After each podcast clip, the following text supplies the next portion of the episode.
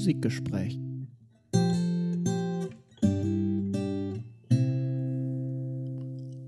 Hallo, Sin. Hallo Daniel. Hallo ihr da draußen. Herzlich willkommen. Sin hat gesagt, wir sollen heute besinnlich sein. Wir haben jetzt schon alles mit Sex, Drogen, haben wir jetzt gerade eben im Off schon abgehandelt. Das heißt, jetzt kommen nur noch die ganz entspannten Themen. Wir sehen uns ja auch nicht so häufig, Sin und ich. Jetzt sowieso nicht. Und dementsprechend müssen wir natürlich auch die anderen Themen ohne Mikrofon besprechen. Beim Soundcheck. Heute Musikgespräch. Sin, ich sehe hier brennt besinnlich eine Kerze.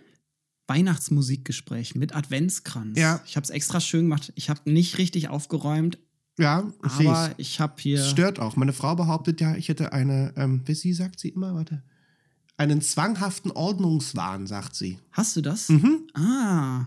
Bist du so ein bisschen autistisch? Habe ich, mir- hab ich mir während der Dis ist mir das unterlaufen. Also ich Ah, kann das immer ist ja nur in. Ordnung besser arbeiten. Aber es ist durch die Dissertation entstanden. Aber Okay. das ist ja nichts Verkehrtes, so Struktur. Bei mir ist es andersrum. Ich kann in Unordnung gut arbeiten, Ja? habe aber ansonsten gerne Ordnung. Auch wenn man das an unserer Wohnung nicht so sehr sieht, aber du kannst es vielleicht so ein bisschen so Du meinst in unserem Studio. in unserem Ähm, Studio. Ja, nee, ich hatte mit der Dis hatte ich viel Ordnung. Also da brauchte ich viel Okay. Struktur. Ich, du weißt Ja, das ja, macht auch Sinn, Und ich ja. bin ja das ja auch zügig durchgezogen. Mhm.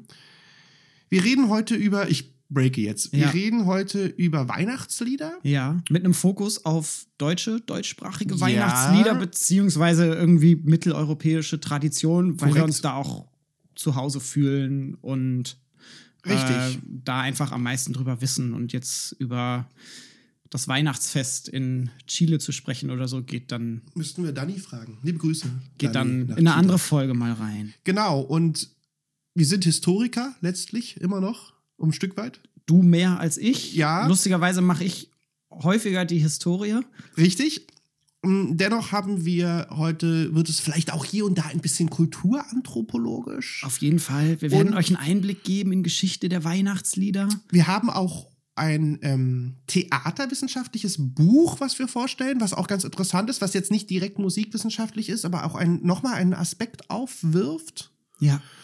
Und versuchen jetzt, hier und heute, das Ganze ein bisschen, ja, ich will jetzt nicht sagen, dass wir uns an einem Zeitstrahl bewegen, aber wir versuchen das Ganze doch sehr klar aufzubauen. Hier und da vielleicht mal ein paar Fußnoten setzen. Ähm, Entschuldigung, kurze Vorbemerkung. Ja, bitte. Gestern, weißt du, was gestern war? Was gestern gewesen wäre? Der Running Gag der Musikgespräch-Folgen äh, seit zwei Jahren. Gestern, Gestern wäre das Ozzy Osbourne Osbourne-Konzert gewesen. Und wegen Corona darf es wieder nicht stattfinden. Was zum dritten Mal ausfällt und Ozzy ist jetzt verschoben auf, Achtung, den Februar 2022. Er wollte auf Nummer sicher gehen. Also, liebe Freunde da draußen, gerne möchte ich. Also, wenn, ich sage jetzt hier an diesem Musikgespräch an, wenn ich auf dieses Ozzy-Konzert gebe, gehe, 2022. In fast anderthalb Jahren. Da wird dann wahrscheinlich eine, ich sag das jetzt nur, könnt ihr ja dann googeln, vielleicht eine 4 äh, an meinem Alter vorne sein. Und Ozzy, also wenn Ozzy noch lebt, wir noch ein Musikgespräch machen, ja, dann werde ich versuchen, entweder Ozzy oder irgendwen zu interviewen oder werde einen Live-Podcast dann von Ozzy machen. Das finde ich super. Wir können dann Machen auch eine Ozzy Ozzy-Folge. Osbourne-Folge. Machen Ozzy-Folge Super dann. gerne. So, Super aber, gerne. Also vielleicht machen wir die auch schon vorher. zu, zu, zu, wenn er stirbt. Genau. Apropos Sterben, auch hier an der Stelle noch ein Gruß an Diego Armando Maradona. Es hat mir viel bedeutet, dieser Mann, und er ist leider von uns gegangen, jetzt vor einer Woche. Ja, ich habe ihn nicht so sehr gehypt. Ich fand ihn als Fußballer gut und als Mensch immer. Ja, du bist ja aber auch ein Schwierig. bisschen jünger als ich. Das stimmt. Ich habe ihn. Ich erinnere mich nicht mehr daran, dass er aktiv Du gespielt hast hat. nicht Mama, Mama, Madonna gesungen. Nee, Ähm, ich okay. Schluss. Kulturanthropologisch, theaterwissenschaftlich, historisch, ein deutscher Blick auf die Musik, Weihnachtsmusik. Natürlich auch ein kirchlicher Blick ein Stück weit. Auf jeden Fall. Willst du anfangen? Ich kann gerne anfangen. Ich habe mich äh, ein bisschen auf Geschichte von Weihnachtsliedern gestürzt und habe mal versucht herauszufinden, seit wann gibt es sowas, wo kommt sowas her und habe total viel Spaß gehabt, mich durch Kirchenmusikgeschichte durchzuwühlen, Hm. was ganz interessant ist. Ich bin selber katholisch erzogen worden. Das tut mir leid. Würde mich, heut, würde mich heutzutage allerdings äh, als Atheist bezeichnen. Aha. ich würde mich da, ich brande mich da jetzt nicht. Das ist in Ordnung. Hm? Jetzt kriege ich hier. Ne, nee, eigentlich sollte man als Berliner im 21. Jahrhundert dafür nichts auf die Finger kriegen. Du kennst ich, ja meine Familiengeschichte. Ja. Die ist ja Und- so ein bisschen unchristlich. Ja. Und ich habe mich vor allem orientiert an so einem schönen Buch von Johann Hinrich Clausen, Gottes Klänge. Packen wir in die Literaturliste. Und noch an so ein paar anderen Büchern über Weihnachtslieder, unter anderem von Martin Rösler, Da Christus geboren war. Texte, Typen und Themen des deutschen Weihnachtsliedes. Und ich fand es einfach total faszinierend, als ich da durchgegangen bin, dass es einfach so eine super lang, super lange Musikgeschichte gibt, die wir relativ gut rekonstruieren können. Also die Kirchenmusikgeschichte ist halt die abendländische Musikgeschichte, die wir am besten rekonstruieren können, wo es am meisten Quellen zu gibt, weil die einfach in der Kirche alles aufgeschrieben haben und halt auch schreiben konnten. Die meisten wissen von euch wahrscheinlich, so Termin, warum feiern wir am 25.12., ist eigentlich nicht so ganz bekannt. Es gibt so ein paar andere, nicht. es gibt ein paar andere Feste, irgendwie Lichterfeste und so weiter, Yalda-Nacht in Persien oder Chanukka bei den Juden. Wahrscheinlich ist Jesus dort gar nicht geboren worden am 25., aber ist irgendwann mal festgelegt worden. Hast du, weißt du das? Ich weiß es nee, nicht. äh, es ist in der Forschung auch unbekannt. Ach, in der Tat, Es ja. ist aber, tatsächlich äh, unbekannt. Es, gibt, es gibt eine Vielzahl an Theorien. Ich dachte so gregorianische Kalendereinführung, irgendwie Terminierung, aber Nein. okay. Hm? Früher wurde Jesus Geburtstag sogar dann irgendwie um die Osterzeit herum begangen. Mhm. So, was ja eigentlich dann sein Tod gewesen sein soll. Wie dem auch sei, der 25.12. ist 336 das erste Mal in Rom belegt als Feiertag für ein weihnachtsähnliches Fest. Das finde ich schon ziemlich früh.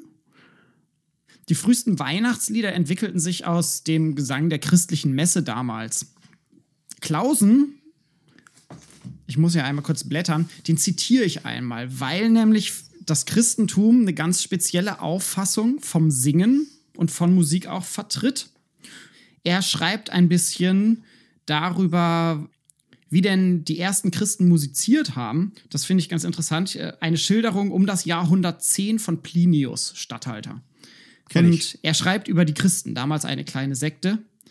Sie sind gewohnt, sich an einem bestimmten Tag vor der Dämmerung zu treffen und wechselweise miteinander Christus als, einen, als einem Gott Lieder zu singen.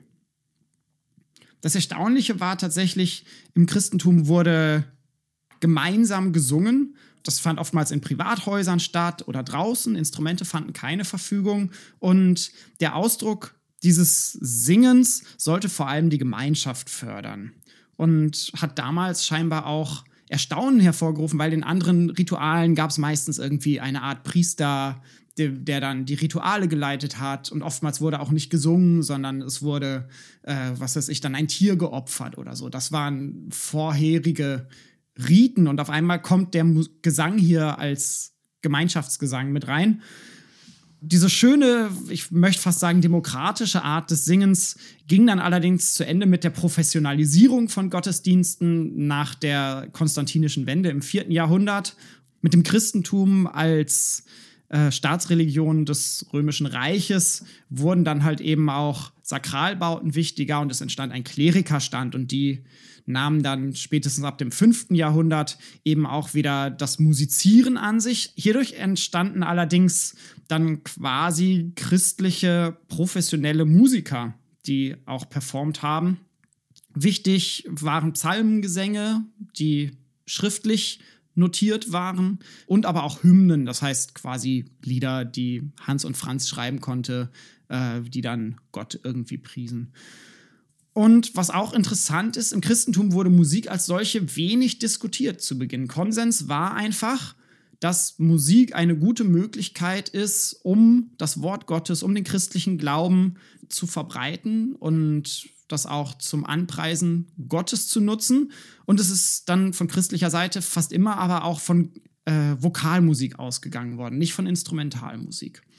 Frühe Weihnachtslieder haben wir auch bereits aus dem vierten Jahrhundert. Es gibt einen Adventshymnus von Abrosius von Mailand, der nach wie vor überliefert ist. Dann später im 8. Jahrhundert, das Römische Reich ist zerfallen mittlerweile, haben wir in Europa eine große Neuordnung und zwar entsteht das Frankenreich. Römische Musik, das ist ganz interessant, das steht dann in diesem Buch auch drin, die war nicht so richtig kompatibel mit der fränkischen Musik. Äh, Religion sollte auch dieses große Frankenreich in Zentraleuropa irgendwie miteinander vereinen und natürlich sollte auch Musik vereinheitlicht werden. Und dazu schickten die Franken dann Leute nach Rom, die dort halt eben vom Vatikan ausgehend die Gesänge irgendwie ins Frankenreich holen sollten, die dann in der Messe gesungen werden sollten und äh, es gibt eine Vielzahl an Berichten darüber, wie dann die Römer sich lustig gemacht haben über die grobschlächtige Art, wie denn die Franken singen würden. Es wäre ja mehr Gejohle und Gegröle als Gesang. Letzt Völkerverständigung, Kulturaustausch. Kulturaustausch. Das, äh, so genau. wie dann Austausch, so Partnerstädte. Genau, total spannend und ist so ein bisschen ins Leere gelaufen. Und was dann passierte, ist musikhistorisch total wichtig und spannend. Und zwar forderte diese Vereinheitlichung von religiösen Praktiken im Frankenreich Verschriftlichung. Ne, wir hatten schon die biblischen Texte, die lagen schriftlich vor. Und die Leute fang, fingen deshalb an, sich Gedanken darüber zu machen, wie verschriftlichen wir Musik. Und im Mittelalter haben wir die ersten systematischen Notationen. Wir haben die ersten Neumen, die mehr oder weniger Striche sind über Texten, anhand derer Melodieverläufe nachvollzogen werden können und später dann unterschiedliche Formen der Notation. Römische Quadratnotation musste ich im Studium irgendwie dann mal umschreiben und so. Und deswegen können wir die Musik, die vor 1000 Jahren geschrieben wurde, gesungen wurde, heute mehr oder weniger nachvollziehen, mehr oder weniger nachsingen, wie die Musik auch geklungen hat. Das können wir mit Sachen, die älter sind, die schriftlich nicht überliefert sind, eigentlich nicht. Deswegen ist die gesamte Musik der Antike dann immer nur sehr, sehr stark konstruiert, stärker als die des Mittelalters. Gleichzeitig mit der Verschriftlichung und mit diesem Gebot der Einheitlichkeit etablierte sich das, was wir heutzutage immer noch kennen, die sogenannten gregorianischen Gesänge, die allerdings mit Papst Gregor nichts zu tun hatten. Der war zu dem Zeitpunkt schon ein paar Jahrhunderte tot. Die Benennung nach ihm hat eher mit dem vereinheitlichen äh, vereinheitlichenden Gedanken zu tun, dass wir ein großes christliches Reich haben möchten, welches auch einen einheitlichen Gesang vollzieht. Gleichzeitig setzte sich im Mittelalter auch die Orgel als Kircheninstrument durch. Und zum Ende des Mittelalters entstanden auch immer mehr so geistliche Volkslieder, einfache Singweisen, die jetzt nicht aus der Kirche selber stammten, sondern quasi eine Art Gassenhauer waren. Und in der Reformation taucht ein Herr Martin Luther auf, der ebenfalls viel komponierte und der auch diese Art des Gassenhauers so ein bisschen aufgriff und viele Lieder komponiert hat, die relativ einfach zu singen sind. Und manche von seinen Liedern sind bis heute auch noch bekannt und werden gesungen. Da kommen wir vielleicht später noch zu, wenn wir über das Repertoire sprechen. Martin Luther selber spielte Laute und Flöte und soll wohl auch sehr viel und gut gesungen haben. Ein Tenor, so wie ich. Ich bin auch ein Tenor. Ich nicht. Und parallel entstand auch dieses große Musikleben zu Hofe, das dann eben auch die kirchliche Musik beeinflusste. Ne? Und wir haben dann bekannte Namen wie Palestrina oder so, die mit Mehrstimmigkeit experimentierten. Palestrina auf katholischer Seite, Schütz auf evangelischer Seite. Dann natürlich Johann Sebastian Bach. Weihnachtsoratorium werfe ich jetzt mal in den Raum als äh, bekanntes Weihnachtswerk von ihm. Und wir springen in großen Schritten jetzt ins 19. Jahrhundert hinein, wo dann das Weihnachtsliedrepertoire schon sehr beachtlich und sehr groß war. Von halt eben quasi weihnachtlichen Gassenhauern, die nicht sonderlich religiös waren, über gregorianische Gesänge, die wahrscheinlich in der Kirche gar nicht mehr so viel gesungen wurden, vereinzelt vielleicht aber doch noch, die dann halt eben sehr spirituell sind, bis hin halt zu so etwas wie Bachs Weihnachtsoratorium, was ja schon eine sehr hohe Kunstform ist, erzählend, eigentlich eine Oper für die Kirche, möchte ich fast sagen. Lang, auf jeden Fall, sehr lang. Sehr lang, ja, und auch, auch mit halt narrativen Elementen, ne? Ja. Ganz, ganz wichtig. Artifiziell. Artifiziell, mhm. sehr komplex auch. Und im 19. Jahrhundert. Komplexer als man denkt. Komplett. Gilt auch für Händel, Weihnachtskram. Ja. Bach insgesamt ist schwer zu singen, schwer zu spielen. Ich habe es auf Ja. dem Klavier gespielt und es hat ja auch einen Grund, weshalb Johann Sebastian Bach eigentlich so ein bisschen fast in Vergessenheit geraten ist und dann erst im 19. Jahrhundert durch, durch Mendelssohn Bartholdy eigentlich wieder nochmal so richtig Und dann auch, wiederentdeckt auch wurde. zusätzlich auch im 20. Jahrhundert natürlich. Ja. So. Mega, auch Ja. von den Jazzern zum Beispiel Ja, entdeckt ja, wurden. Also es gibt ganz, ganz viele Jazzer, die sagen, ich habe ganz viel Bach gespielt. ja, auch Gould zu verdanken. Ja. Äh, Einfach ein großer Komponist gewesen, ne? Ja. Krasses Zeugs geschrieben und unglaublich viel. Also ich glaube, Bach-Werke verzeichnet über 2000 Ja, ja. Opuszahlen. Komplex auch. Wie dem auch sei, Ja, im mach- 19. mach- Jahrhundert, mach weiter mit im deiner- 19. Jahrhundert etabliert sich dann so ein bisschen das, worüber wir jetzt vor allem heute auch noch weiter sprechen wollen, nämlich das bürgerliche Weihnachtsfest mit Ja. seinem Liedrepertoire, was wir eigentlich bis heute fast unverändert, möchte ich sagen, Ja. immer noch so feiern. Also Ja. im 19. Jahrhundert mit der Etablierung des Bürgertums Ja. entsteht halt quasi dieses Weihnachtsfest, wie wir es heutzutage kennen, mit dem Tannenbaum, mit den Geschenken, mit dem Singen, für viele auch Das mit dem sogenannte Gottesdienst, Bescherfest. das Bescherfest. Säkularisiertes Bescherfest. Ja. Parallel in den USA, um jetzt die Historie abzurunden. Ja. Wir behalten aber im Hinterkopf, wir jetzt. gehen aufs 19. Jahrhundert, entstehen in den USA auch frühe Gospel-Weihnachtslieder. Logo. Und dann vor allem, dazu empfehlen wir die Weihnachtsfolge von letztem Jahr, von 2019.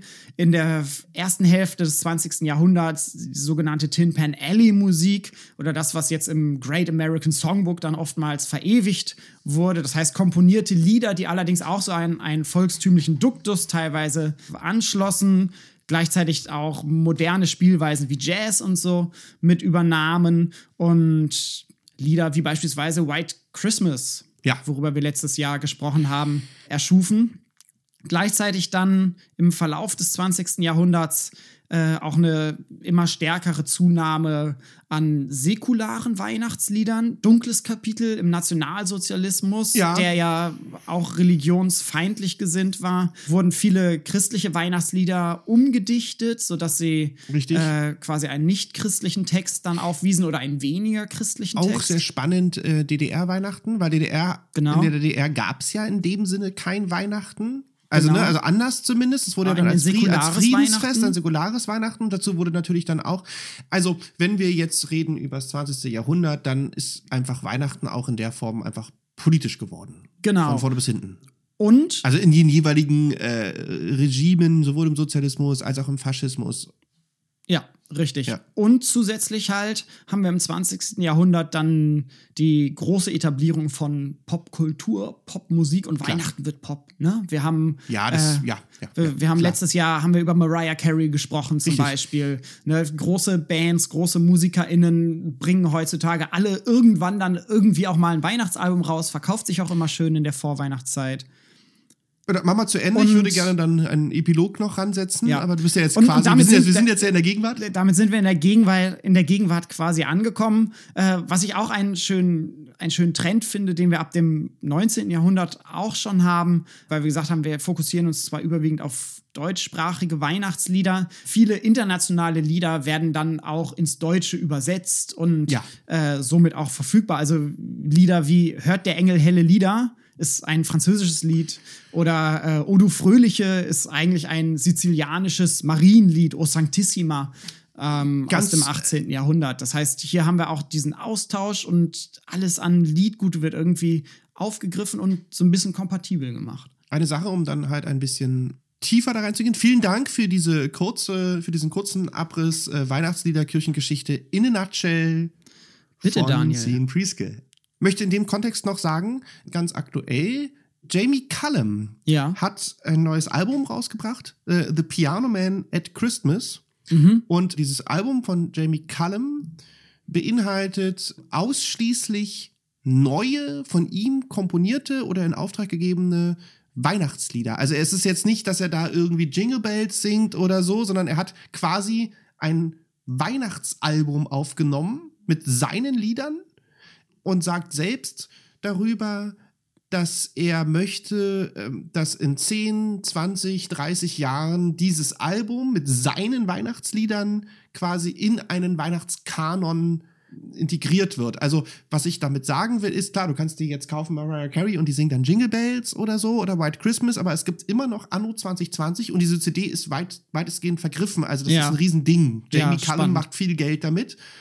Gibt es immer noch Menschen, die sich hinstellen und sagen, ich mache, ich komponiere einfach neue Ja. Weihnachtslieder. Was Mariah Carey auch gemacht hat. All I Want for Ja. Christmas is You. Sch- Sicher. Aber natürlich, also, das, das Album damals war gespickt mit Album ist bekannten jetzt nicht so dolle. Ja, Das Lied mag ich ja, du das, magst Ich habe es das ja ganze nicht. Album nicht durchgehört, Ja, ich, nee, aber ich ich- kenne natürlich so ein paar Stücke. so. Aber es ist ja äh, Mariah und ich, das hatte ich ja schon mehrfach jetzt erwähnt. Große Liebe. Ja, Sollen wir zum äh, 19. Jahrhundert kommen und uns ein bisschen den soziokulturellen Background anschauen? Genau, also mh, ich würde jetzt zur Sponsorenecke, ich glaube, das passt ganz gut. Ja. Sponsorenecke. Vielen Dank an den ähm, Transkriptverlag.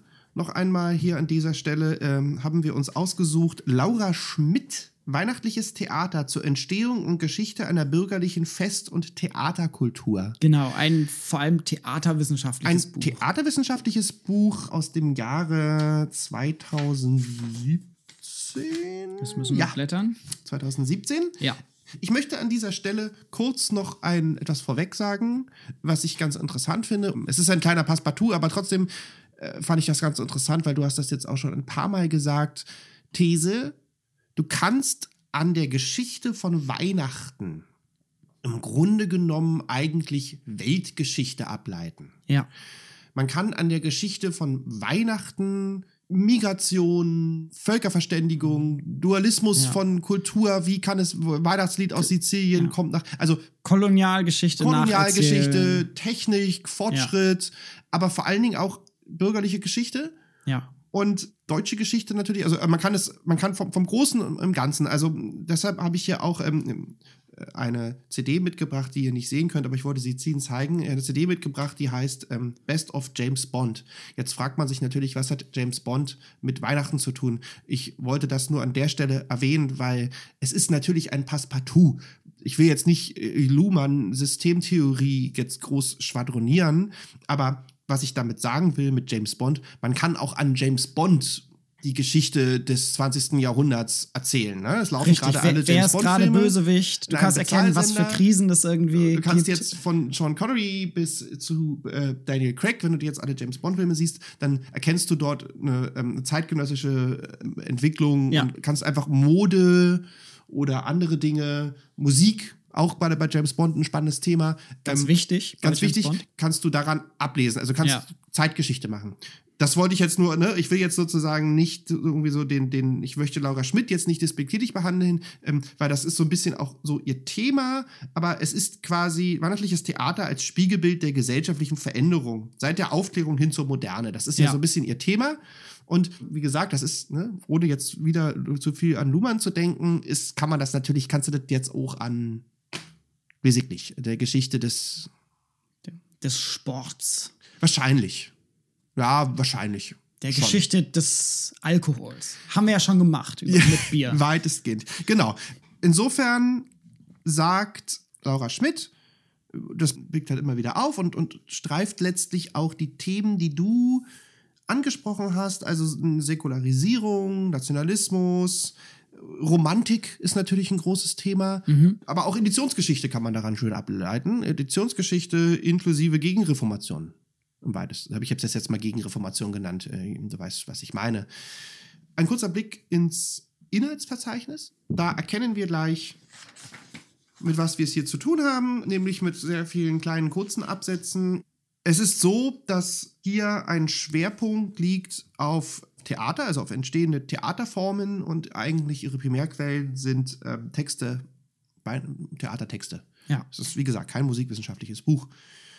Sie beschreibt ein bisschen, und das ist ein theaterwissenschaftlicher Ausdruck, Weihnachten als Cultural Performance. Da steckt natürlich ein bisschen Goffman drin. Wir alle spielen Theater, äh, hatten wir auch schon mal eine Literaturliste. Das ist halt ihre Theorie, die dahinter steckt, hinter ihrer Arbeit. Äh, Ist natürlich sehr spannend, aber irgendwie sehr klar und sehr deutlich und ja auch irgendwo ein Stück weit sehr logisch. Äh, um es an einem Beispiel festzumachen, also wie gesagt, sie arbeitet viel mit Beispielen. Hatten wir ja gesagt, Weihnachten etabliert sich im ausgehenden 18. Jahrhundert als Familienfest Und das ist so ein bisschen ihr Schwerpunkt. Wie, wie ist Weihnachten als Familienfest? Sie gibt in der Einleitung einen kurzen Blick auf die Musik. Da verweist sie halt auf äh, Literatur von Helmut Loos, Weihnachten in der Musik, was sie nicht gefunden hat oder nur schwer zu finden ist, offenbar. Ich habe geschaut, die Stabi besitzt es nicht, die HU, Humboldt-Uni, besitzt es nicht. Im Internet kostete es gebraucht über 60 Euro und das, das war mir dann der Mühe nicht wert, muss ich gestehen. Aber ich glaube aber, es ist ganz gut. Ich habe ein paar Rezensionen gelesen. Ah, jedenfalls verweist sie auf dieses Buch. Sie gibt, das ist natürlich für uns ganz spannend, immer kurze Abrisse zur Musik, auch wenn Musik halt in den jeweiligen Weihnachtstheaterformen vorkommt. Nun ist Laura Schmidt, muss man an der Stelle natürlich sagen, zu ihrer Verteidigung keine Musikwissenschaftlerin. Richtig. Ähm, was man auch in der Art und Weise der Absätze über Musik natürlich jetzt aus unserer Perspektive merkt ja. was aber auch nicht verwerflich ist. Also ich habe auch Absätze in meiner Dissertation über andere fachfremde Sachen, wo ich dann mich natürlich letztlich auch einfach der Sprache und der Literatur bediene. Ja, da können wir vielleicht auch nachher noch mal Ja. ein bisschen einen Blick drauf werfen. Wer schreibt denn über Weihnachtslieder? Das ist nämlich Ja. ganz interessant. Ich war auch in ein paar Bibliotheken, aber nicht in der musikwissenschaftlichen. Da sieh mal einer Schau.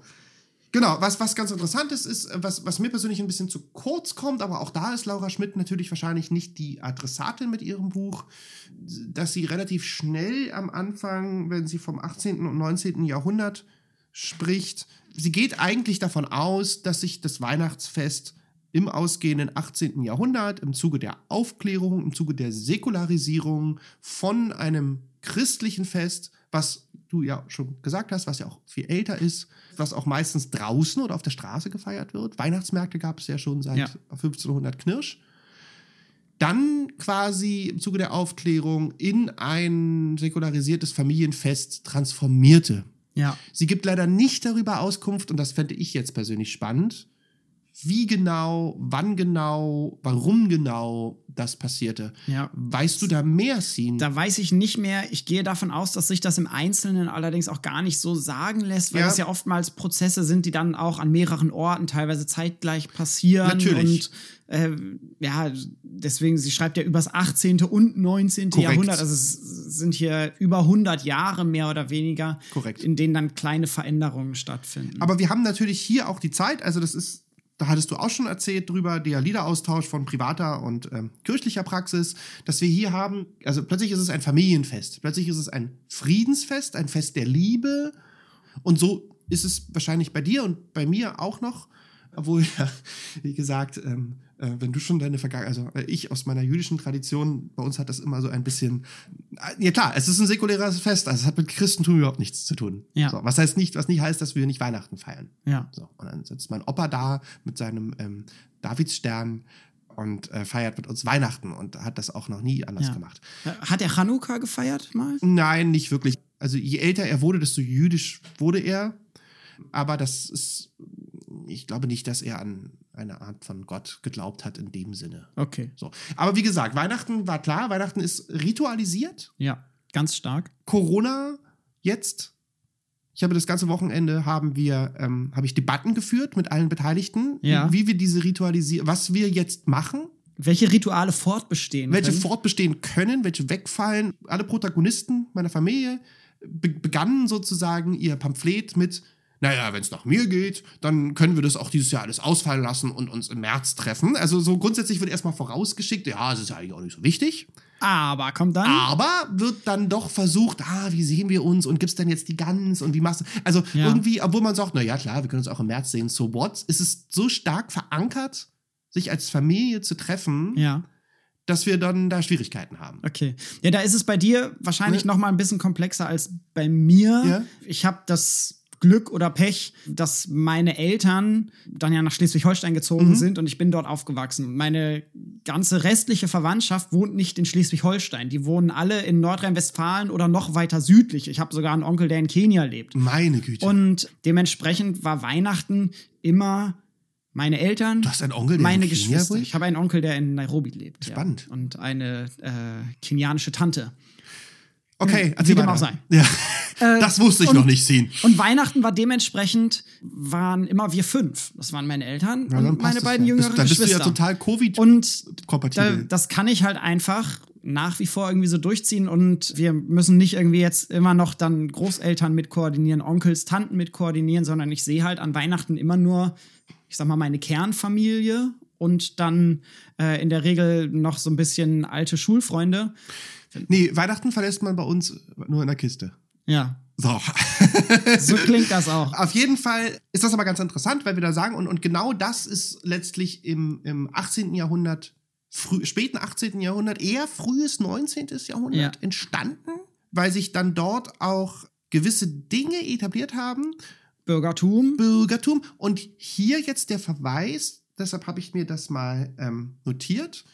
Laura Schmidt hat einen sehr interessante, etwas längeren Absatz, der für uns als Musikwissenschaftler spannend ist. Und zwar stellt sie das Musiktheater Der Weihnachtsabend von Albert Lorzing vor. Infos zu Albert Lorzing sagt mir nichts. Undine, berühmtestes Ah, okay. Werk, Ja. Oper. ja. Also Albert Lotzing, 1801 bis 1851, kurzes Leben, 50 Jahre, schreibt der Weihnachtsabend launige Szenen, Szenen aus dem Familienleben, ist das ist der Untertitel. Ja. Wurde am 21. Dezember 1832 in Münster aufgeführt und ist dann bis 1913 verschwunden und 1913 dann wieder auf die Spielpläne gekommen. Wir haben hier ja jetzt schon festgestellt, dass wir hier eine sehr innovative, neue Weihnachtsidee hatten. Dann Lieder wie O Tannebaum, Leise rieselt der Schnee, die eigentlich mit Weihnachten nicht so wahnsinnig viel dazu haben, werden in den Weihnachtskanon eingepfercht. Ja. Es entstehen die Big Hits wie Stille Nacht. Ne? Stille Nacht war Das, ja, 1800, das am weitesten verbreitete Weihnachtslied ever. 1818. Dann kommt also Lotzing in dieser Zeit und, und tut da auch noch sein Übriges bei zu.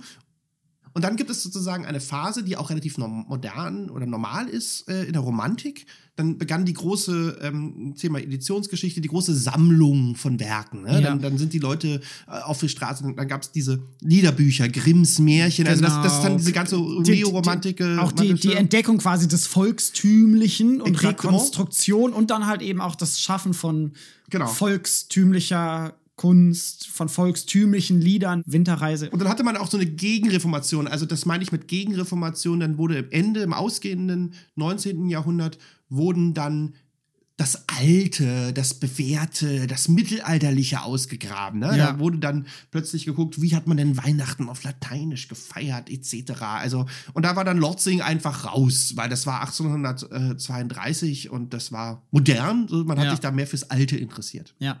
Und das wurde dann ab 1913, dann sind wir ja in der Moderne, dann wieder anders und dann hat sich das alles so ein bisschen vermischt. Ja. Das ist ja dann das Spannende. 1832, Albert Lorzing. Der Weihnachtsabend, Ja. das ist eine Art Boulevardtheater, Mhm. auch Vaudeville, äh, Ursprung. Kurz, was war damals en vogue?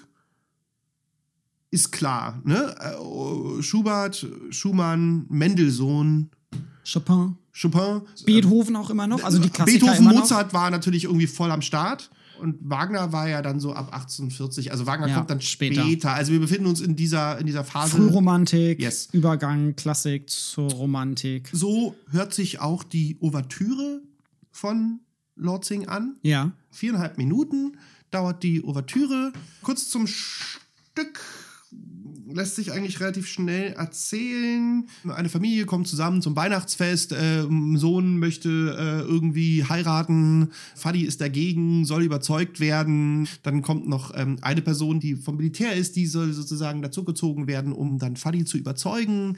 Quasi dieser Rahmen des Familienfestes soll dazu ausgenutzt werden, dass das dann auch so läuft. Ja. Also was hier ganz interessant ist, wenn ich das mal kurz vorlesen darf, ist, dass wir hier nämlich genau hier, und dann sind wir wieder bei 1832, und das ist halt auch der Quellenwert dessen, Ja. einfach eine Beschreibung haben, wie 1832 Weihnachten ausgesehen Bitte, darauf warte ich die ganze Zeit. hat. Bitte, Entschuldigung. Ja, jetzt habe ich dich schon wieder, es ist schon so spät jetzt. Also, Zitat. Das ist jetzt aber direkt aus Szenenbeschreibung. Ja. Große Stube in Käferlings Hause mit zwei Seitentüren. Links der Haupteingang, im Hintergrunde in der Mitte ein langer Tisch mit einem weißen Tischtuche bedeckt. Darauf ein schön aufgeputzter Weihnachtsbaum. Baum. Teller mit Äpfeln, Nüssen, Kuchen und so weiter. Spielzeug vom Vetter Michel, Lichter. Mutterkäferlein zündet die Lichter am Baume an und ist beschäftigt, aus einem großen hohen Korbe Geschenke zu nehmen und auf dem Tische zu ordnen. Kennen wir immer noch die Sachen, ne? Die Gut. Kerzen, die Äpfel. Genau. Also dann gebratene Gans, ne, wird dann hier an der Bescherung schließt sich ein Festmahl an. Es gibt gebratene Gans mit Borsdorfer Äpfeln, brauner Kohl mit Kastanien. Außerdem wird Punsch zubereitet und Reflexionen über den christlichen Gehalt des Festes fehlen gänzlich. Das Fest gibt sich infolgedessen vollkommen säkulär. 19. Jahrhundert, wenn wir nach England schauen, ist es England? Ja. Christmas Carol, Ja, was ja auch eine säkulare Weihnachtsgeschichte ist. korrekt, klar, Ne? absolut. Charles Dickens. Schaue ich mir jeden, jedes Jahr an. Äh, Mit Bill Murray oder, oder mit Muppets? Ich Nee, guck- mit ich, Muppets. Ich gucke auch immer die, die nur, ich Muppets, guck immer Muppets. die Ich Muppets kann nicht Weihnachtsgeschichte. Und ich weine auch immer noch an den gleichen Stellen. Oh. Ja, aber ich bin Wenn, ja wenn sehr- Little Timmy kommt. Genau, ich bin ja aber sowieso sehr nah an Wasser gebaut, wie du weißt. Ja, weiß ich. Ich scheue mich meiner Träne nicht, ich bin ein Mann. Okay, möchtest Äh. du zu dem Buch noch etwas sagen? Ganz kurz, äh, so umfassen ähm, die Ouvertüre und neun gesungene Nummern und eine instrumentale Reminiszenz. Diese Nummern, die er wählt, sind alles Kontrafakturen von, also Lord Sing, Ja. äh, von anderen Stücken. Also es ist Okay. ein klassisches, fast wie, wie, wie, wie als wenn man jetzt ein Ballett zusammenschneidet. Kennt man ja auch, aber auch von Ja. Theaterbühnen, von Kleinigkeiten. Also er klaut halt einfach unglaublich viel. Ja. Und es ist sehr lustig. Ich runde das ab. Laura Schmidt wird dann halt noch an einer anderen Stelle deutlicher, wo dann die ersten Liederbücher entstehen und äh, spricht hier von Otto von Falkenberg, der ein, auch ein Weihnachtsstück geschrieben Ja. hat, frühes 20. Jahrhundert. Und da ist es ganz interessant, dass es keine Noten gibt. Also der Intendant ist völlig frei. Also Mhm. okay, es, gibt, nur den Text. es gibt nur den Text und es gibt Anweisungen mit hier bitte ein bisschen romantischer, hier bitte ein bisschen weihnachtlicher, aber es ist sozusagen im Endeffekt bei diesen Stücken ähm, völlig dem Intendant, der Intendant ist völlig frei, wie man, wie man ähm, die Musik gestaltet. Auch da, das ist nicht unüblich, also Ja. da wird kein Wert drauf gelegt. Kritik zu Laura Schmidt. Sie ebbt hinten raus ganz schön ab. ja. Es ist dann schnell vorbei. Und dafür ist das Buch ganz schön dick. ja, das stimmt. Und wie gesagt, mir fehlt ein bisschen so die, die, die Tiefe, wobei ich aber auch natürlich bezüglich der Sprache, also ich habe dann auch sozusagen den Primärquellenteil ein bisschen übersprungen, Ja. aber es ist so gesehen eigentlich ganz, ganz nett. Ja. Um mal so ein bisschen reinzukommen. Aber man kann daraus, ne, man kann daraus viele, viele kleine Aspekte ziehen. Ja. Gut. Schließen wir ab. Schließen wir ab.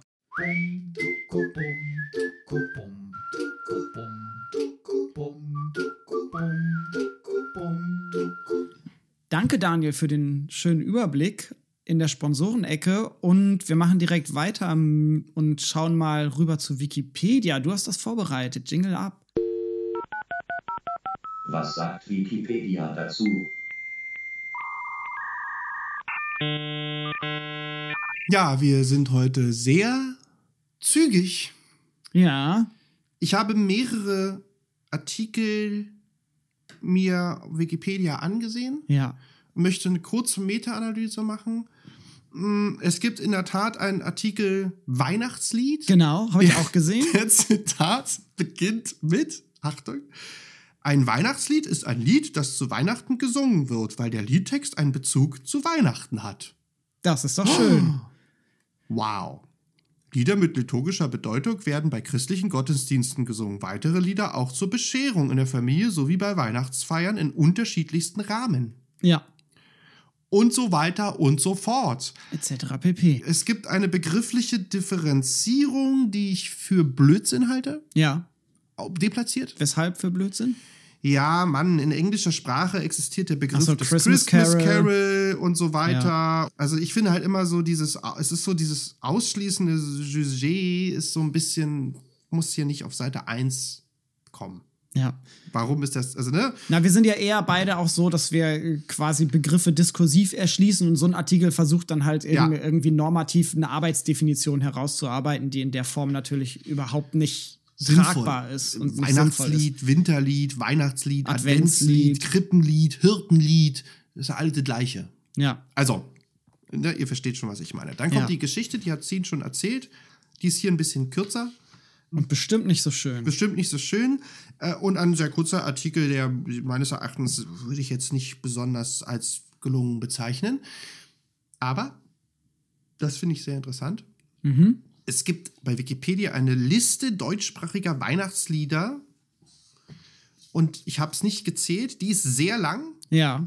Von Rolf Zukowski, 24 Lütje Dörn, bis hin zu, zu Bethlehem geboren von Friedrich Spee 1637. Auf sowas stehe ich ja. Das ist auch Ja. eine Liste. Ja. Mit Heino und alles. Auch relativ kommentarlos, kann man sich rauspicken. Ja, finde ich super. Also, das ist der Wikipedia-Artikel Weihnachtslied. Mhm. Ich habe, um die Bedeutung dessen nochmal zu unterstreichen, Stille Nacht, Heilige Nacht, Wikipedia-Artikel und Wikipedia-Artikel Jingle, Jingle Bells. Bells. Also der Artikel Stille Nacht zu Stille Nacht, Heilige Nacht hat ein unglaubliches Volumen. Es ist ungefähr zehnmal so lang wie der Artikel zu Grunge Ja. oder ungefähr so lang wie der Artikel zu Gustav Mahler. Und woran liegt das? Was macht das Lied Stille Nacht, Heilige Nacht so besonders? Na, es ist das Weihnachtslied, wurde in 320 Sprachen übersetzt. Und ist sogar UNESCO-Weltkulturerbe. Immaterielles, Immaterielles genau. Weltkulturerbe. Mm, Hat natürlich eine sehr spannende, auch eine sehr spannende Geschichte und daran auch wieder kann man Editionsgeschichte lernen, wurde früher als Volkslied bezeichnet, dann Ja. wurde erst zurück auf Karl Mauracher, also gab es einen Ursprung. Das steht alles in diesem Wikipedia-Artikel, der ist wirklich gut. Steht drin die Verbreitung, wie es überhaupt dazu kam, dass dieses Lied so verbreitet wurde, wie das übersetzt wurde, wie die Originalversion war. Es gibt verschiedene Autographen. Man hat versucht, das zu datieren. Ganz kurz, was ich euch noch sagen wollte. Dieser Wikipedia-Artikel, so wie zum Thema gute Wikipedien, Wiki, gute Wikipedia-Artikel, Ja. hat Ihr hört es blättern, weil Daniel den Artikel Ich ausgedruckt druck doch hat. immer das Internet aus. Hat 30 Literaturangaben, also 30 Bücher Ja. werden hier zum Thema Stille Nacht, Heilige Nacht als Literaturangabe verwendet. Das ist sauber gearbeitet. Sieben Weblinks und dieser ganze Artikel beinhaltet 47 Einzelnachweise. Cool. Klingt gut gearbeitet. Ich meine, kann man zu einem immateriellen Weltkulturerbe vielleicht auch erwarten? Ich, Ja. ich weiß ja selber auch, dass Wikipedia ne, nicht nur Wissensplattform ist, sondern wir haben ja auch schon mit Gästen drüber gesprochen, natürlich auch immer Promo-Plattform. Ja. Und wenn ich mich dann als, ich weiß nicht, wer den Antrag gestellt hat, Österreich, Kulturministerium oder so, Ja, steht ja auch alles drin. wenn die sich drum bemühen, dass das UNESCO-Weltkulturerbe wird, dann werden die vielleicht auch mal ein paar Leute an Wikipedia ransetzen und sagen, macht mal den Artikel vernünftig. Würde ich zumindest unter anderem so machen. Aber habe ich jetzt bei so einem, ja, kleinen Lied, war ich schon erstaunt. Ja. Bei Jingle Bells zum Beispiel, was ja jetzt ein säkuläres Lied ist, was kein Weihnachtslied ist, das ist dann relativ kürzer. Jetzt weiß man natürlich nicht, auch ob's kein da, UNESCO-Weltkulturerbe. Nö, ob es da ne? jetzt so, also auch ganz interessant, es gibt wohl zwei Entstehungsgeschichten, Ja. streiten sich zwei Gemeinden, Gibt wo, auch Jingle eine deutsche Übersetzung. Bells, wo Jingle Bells entweder 1850 oder 1857, also wo es erfunden wurde. Ja. Darüber gibt es einen Streit und dann, was noch ganz lustig ist, das Jingle Bells war das erste Lied, was im Weltraum gesungen wurde. Ah, okay. Ja, ein Ganz wichtig. amerikanisches Lied. So viel zu Wikipedia. Bitte.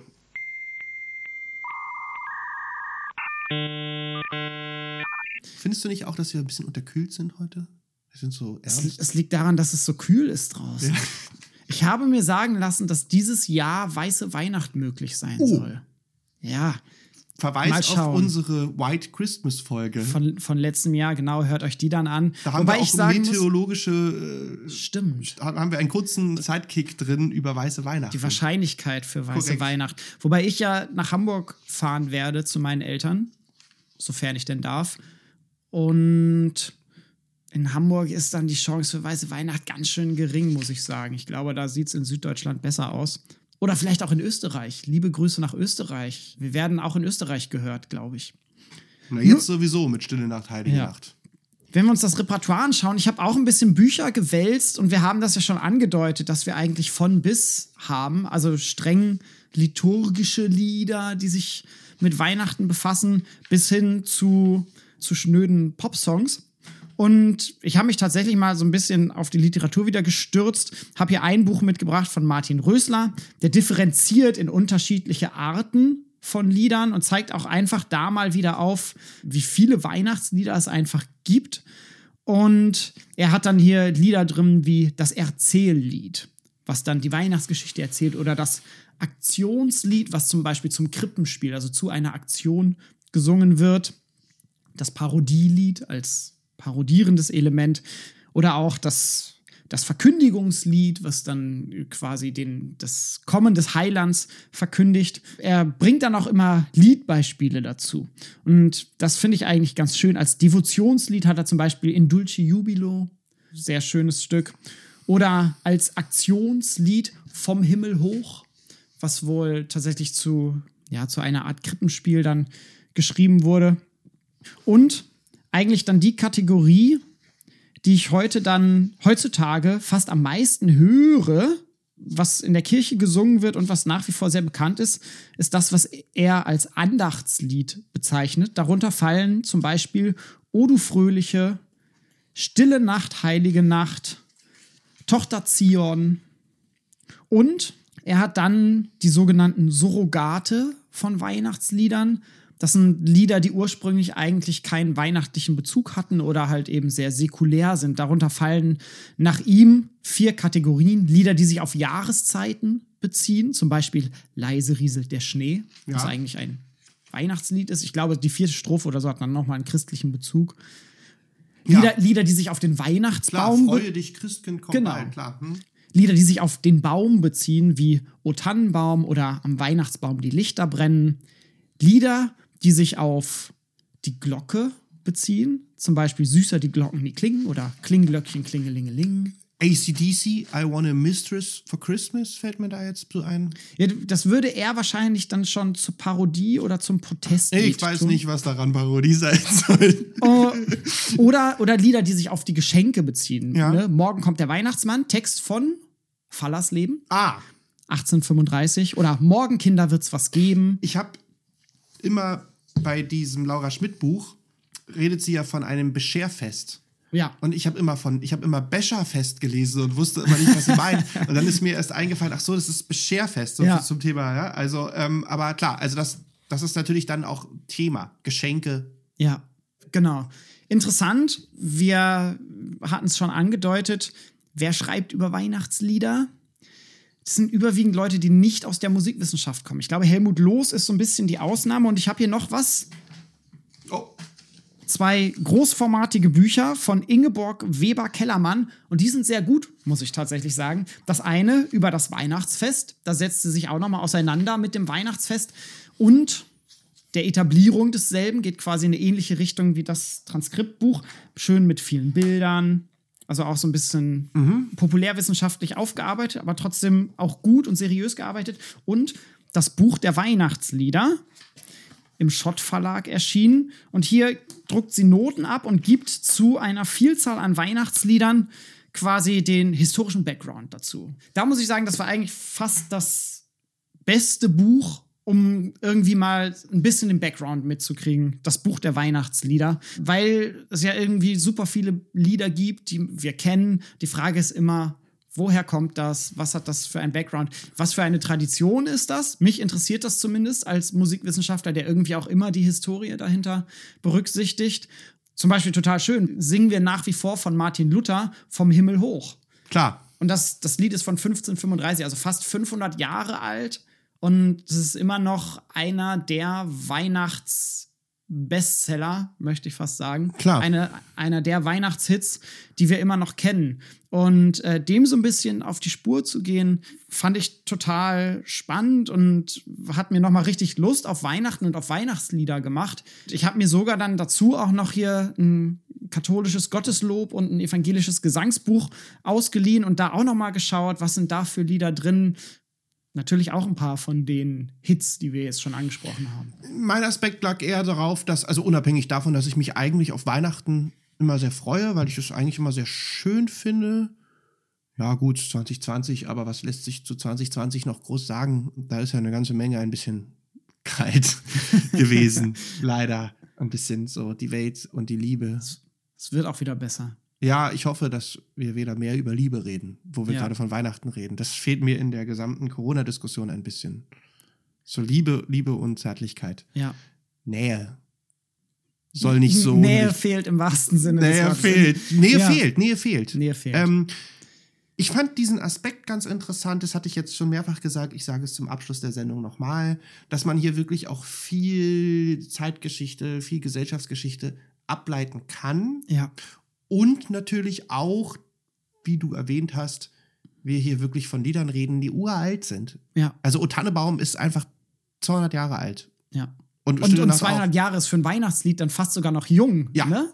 Also wenn wir hören, Ja. Martin Luther 500 Jahre alt. Kannst mal sehen, wie sehr wir immer noch vom 19. Jahrhundert geprägt sind. Also äh, Unglaublich, ja. auch romantische, ne? Wir können ja mal, ich habe mal ein Referat gehalten über das über die Paarbeziehung und das romantische Liebesideal der Hochzeit. Passt hier nicht hin, aber auch Aber auch da vom 19. Jahrhundert geprägt. absolut. Klar. Ich habe dem nicht mehr viel hinzuzufügen. Das Jahr ist um. Das Jahr ist um. Wir wünschen euch frohe Weihnachten.